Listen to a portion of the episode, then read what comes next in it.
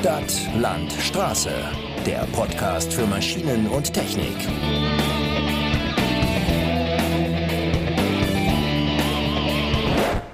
Da sind wir wieder mit einer neuen Ausgabe unseres Podcasts, in dem wir uns heute mit einer Technologie beschäftigen, die sonst eher aus Science-Fiction-Filmen bekannt ist. Denn auf dem zukünftigen Arbeitsmarkt spielen Maschinen eine große Rolle, autonome Baumaschinen, um genauer zu sein. Diese Roboter haben das Potenzial, Aufgaben selbstständig und ohne menschliche Eingriffe zu erledigen. Doch was kann die Technik jetzt schon leisten und wo liegen noch Probleme? Das haben wir für euch auf der größten Baumaschinenmesse der Welt herausgefunden.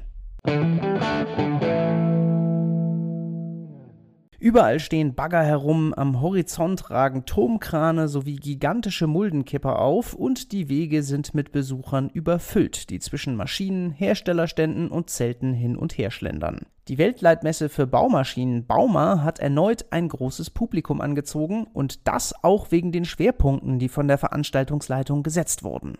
Neben Themen wie der CO2-Neutralität steht auch die Automatisierung im Fokus. Denn nicht nur in Deutschland ist der Fachkräftemangel ein dringendes Problem. Eine mögliche Lösung dafür liegt im Einsatz teilautonomer Baumaschinen, die Anwendern viel Arbeit abnehmen können.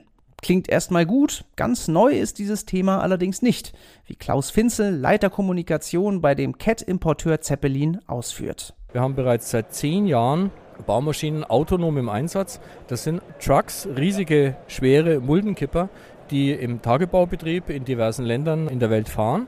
Gerade Transportaufgaben lassen sich bis jetzt durch die teilautonomen Maschinen erledigen. Im Gegensatz zu herkömmlichem Arbeitsgerät sind diese mit einer künstlichen Intelligenz ausgestattet, die das Fahrzeug GPS gelenkt von einem Punkt zum anderen steuert, sodass keine menschlichen Arbeitskräfte mehr dafür benötigt werden.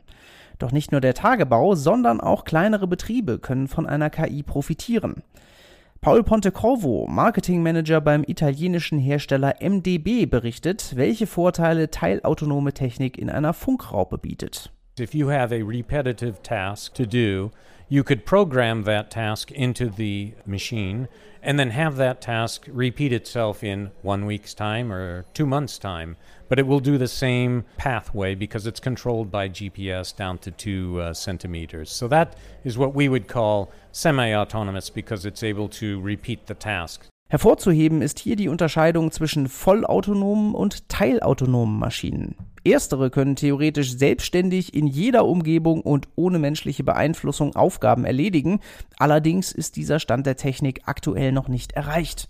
Stattdessen bietet die Teilautonomie einige Vorteile für den Arbeitsalltag. Neben der Möglichkeit, mit einem Anwender mehrere Maschinen im Einsatz zu steuern, bieten die Geräte weitere Arbeitserleichterungen, wie Henry Gartenlöhner von Fassi am Beispiel eines teilautonomen Pkw-Kranes ausführt. Es geht aber vielmehr hin auch in Richtung Entlastung, zum Beispiel ähm, es ist eine psychische Belastung, den ganzen Tag wirklich komplexe oder auch sehr, sehr mit wenig Spielraum Arbeiten so durchzuführen. Da kann man insofern automatisieren, dass man sagt, der Kran lernt und fährt diese Einsätze nach. Doch das Potenzial der Teilautonomie erstreckt sich nicht nur auf Krane und Funkraupen. So hat das finnische Unternehmen Trombia Technologies laut eigenen Aussagen die erste teilautonome Kehrmaschine der Welt entwickelt. Die damit gezeigten Möglichkeiten scheinen Eindruck hinterlassen zu haben, denn dieses Jahr wurde Trombia von der Faun-Gruppe gekauft. Stefan Wolters, Vertriebsbeauftragter des Unternehmens, erklärt, wie die nächsten Schritte mit der Autonomie aussehen werden. Also sofern wir in Deutschland gesetzlich keine Schwierigkeiten bekommen oder die Gesetze ändern müssten und auch sollten, auch autonome Kehrmaschinen fahren zu lassen, gehört natürlich immer ein bisschen Infrastruktur dazu, aber dann sehe ich da auch einer Zukunft entgegen, auch dies gegebenenfalls auch in den nächtlichen Stunden regeln zu können, wo eben halt der Passantenverkehr oder der Straßenverkehr wesentlich geringer ist. Nachts kommt die Maschine deswegen zum Einsatz, da weniger Autos und Passanten unterwegs sind, die die Route stören könnten. Generell betonen die Konstrukteure, dass Teilautonomie bei all ihren Vorteilen nicht in hochfrequentierten Bereichen wie dem Straßenverkehr eingesetzt werden kann. Antti Nikkanen, CEO von Trombia, berichtet, welche Gründe das hat. Always when you have people involved, it gets trickier. So, so even in, in close industrial environments, if you have human driven forklifts around without caring of any of the traffic rules or any and then you have well educated well trained well developed autonomous vehicle which follows all the traffic rules. The challenges will really come with the humans and the autonomous vehicles colliding. Neben Technik seien auch Gesetzes- und Versicherungsfragen noch nicht abschließend geklärt. Die Einsatzmöglichkeiten beschränken sich daher noch auf bestimmte Bereiche. Ebenfalls wird für den Betrieb eine Fachkraft benötigt. Autonomie scheint den Menschen also in absehbarer Zeit noch nicht überflüssig zu machen. Zumindest mit dem Klischee der Maschine, deren Einsatz unter Facharbeitern für Arbeitslosigkeit sorgt, ist Stefan Wolters noch nicht in Kontakt gekommen.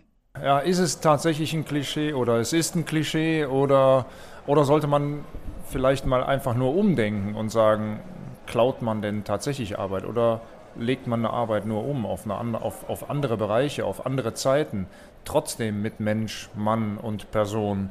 Wir wollen niemanden überflüssig machen. Das tun wir auch nicht und auch mit einer autonomen Kehrmaschine schon erst recht nicht, denn dazu gehört, glaube ich, im Hintergrund und auch in der Vorarbeit wesentlich mehr Manpower, als wir glauben. Und das war unsere heutige Folge. Falls ihr mehr über das Thema erfahren wollt, dann gibt es in der Folgenbeschreibung wie immer einen Link zu einem entsprechenden Artikel auf unserem Fachportal bauhof-online.de. Außerdem findet ihr dort auch weitere Informationen zur Bauma. Welche Hersteller waren da? Welche Themen wurden besprochen? Und was waren unsere Highlights? Und damit verabschieden wir uns und sagen, macht's gut und bis zum nächsten Mal.